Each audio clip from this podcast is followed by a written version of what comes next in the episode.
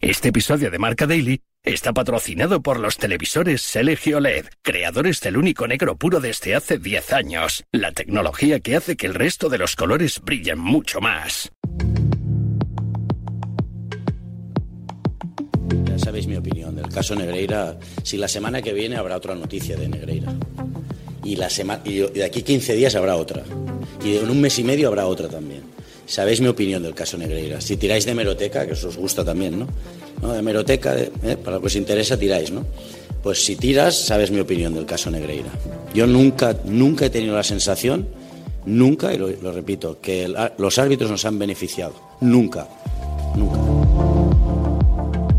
¿Usted cree que el Barça actuó con intención de llevar a cabo un soborno? Yo lo que creo que hay indicios que de unos pagos totalmente irregulares y que no se habían hecho nunca a, un vicepresidente del Comité Técnico de Árbitros.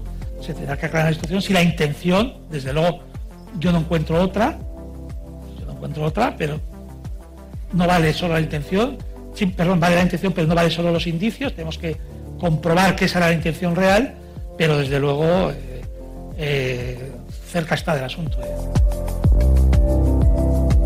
El de ayer no fue un día más para el eh, fútbol español. El juez Joaquín Aguirre, titular del juzgado número uno de Barcelona, imputó por cohecho al Fútbol Club Barcelona a los expresidentes Sander Rosell y Josep María Bartomeu, además de a José María Enríquez Negreira, ex vicepresidente del Comité Técnico de Árbitros, y a su hijo.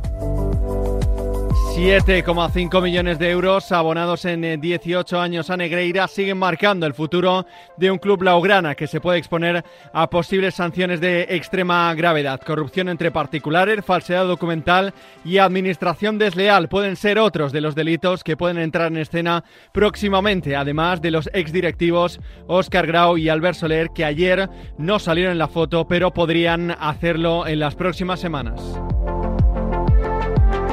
Es viernes 29 de septiembre, recibe un saludo de Pablo Villa y hoy el caso Negreira suma un nuevo episodio en Marca Daily, un podcast patrocinado por los televisores LG OLED, creadores del único negro puro desde hace 10 años, la tecnología que hace que el resto de los colores brillen mucho más. Marca Daily. Esteban Urreiztieta, subdirector del Mundo, nos va a dar las claves de todo lo que está sucediendo. Vamos a empezar eh, por lo básico. ¿Qué es ser imputado por cohecho? Estar imputado por cohecho es sinónimo de estar imputado por soborno. La gran novedad es que el juez del caso Negreira considera al ex número 2 de los árbitros como funcionario público, como autoridad pública y por lo tanto le considera responsable de haber cobrado comisiones ilegales por parte del Fútbol Club Barcelona.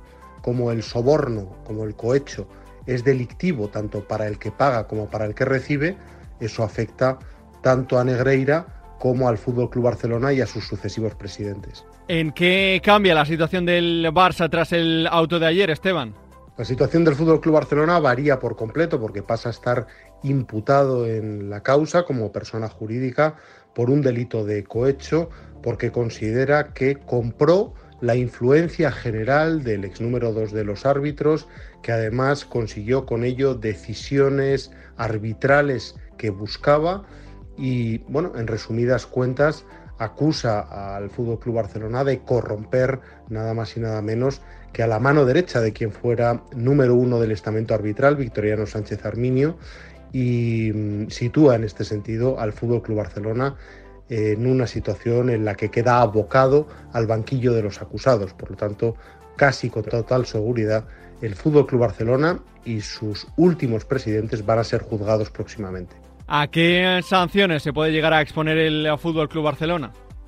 El Fútbol Club Barcelona puede ser sancionado en el peor de los escenarios, pues a su disolución, a su inhabilitación como, como entidad.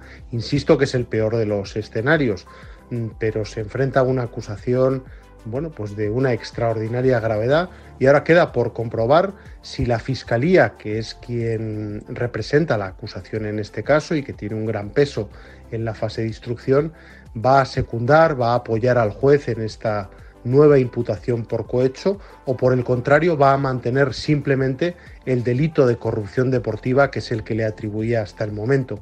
El juez lo que ha hecho con el auto de hoy mm, es ampliar a un segundo delito eh, los que le atribuía al Fútbol Club Barcelona desde el inicio y por lo tanto agrava considerablemente su situación. Esteban, ¿pueden entrar eh, UEFA y FIFA de oficio?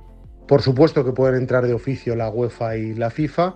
Hasta el momento la UEFA, con los elementos que, que hemos conocido y que son certezas, es decir, que el Fútbol Club Barcelona pagó más de 8 millones de euros al eh, número 2 de los árbitros durante décadas, eh, ha considerado que debe esperar eh, y queda por comprobar si con este salto cualitativo, es decir, ya no es la Guardia Civil, mm, ya no son solo la presencia de, documentos, de pruebas absolutamente irrefutables, sino que nos encontramos con el posicionamiento de un juez que acusa, que sostiene que el Fútbol Club Barcelona ha comprado al número dos de los árbitros durante muchos años, que lo ha hecho para influir en los resultados y que además ha conseguido las decisiones arbitrales que buscaba. Estas son palabras textuales de un juez instructor en una resolución que es absolutamente histórica. Nunca antes habíamos visto a un juez en España pronunciarse en estos términos. Vamos a tratar también el asunto desde la perspectiva de los árbitros. Pavel Fernández, analista arbitral en eh, Radio Marca. ¿Sigues creyendo en la honorabilidad de los árbitros? ¿Por qué no iba a seguir creyendo en la honorabilidad de los árbitros? ¿Acaso ha salido a la luz alguna prueba de que algún árbitro recibiera un euro o una instrucción por parte de Negreira o del CTA para perjudicar o beneficiar a algún equipo en beneficio del Fútbol Club Barcelona? No, ¿verdad? La única novedad en estos últimos días es que el juez Joaquín Aguirre ha imputado por cohecho al Barcelona en el caso Negreira. Nada más. Los árbitros siguen limpios. ¿Crees que estas últimas noticias pueden poner eh, todavía más, si cabe, a los árbitros en el ojo del huracán? Bueno, es que parece que cualquier excusa es buena para poner más presión a los árbitros. Por si ya no fuera poco todo lo del caso Negreira, los comunicados de los clubes, las presiones que recibimos partido tras partido, si a todo eso le sumamos también eh, los famosos vídeos del Real Madrid Televisión.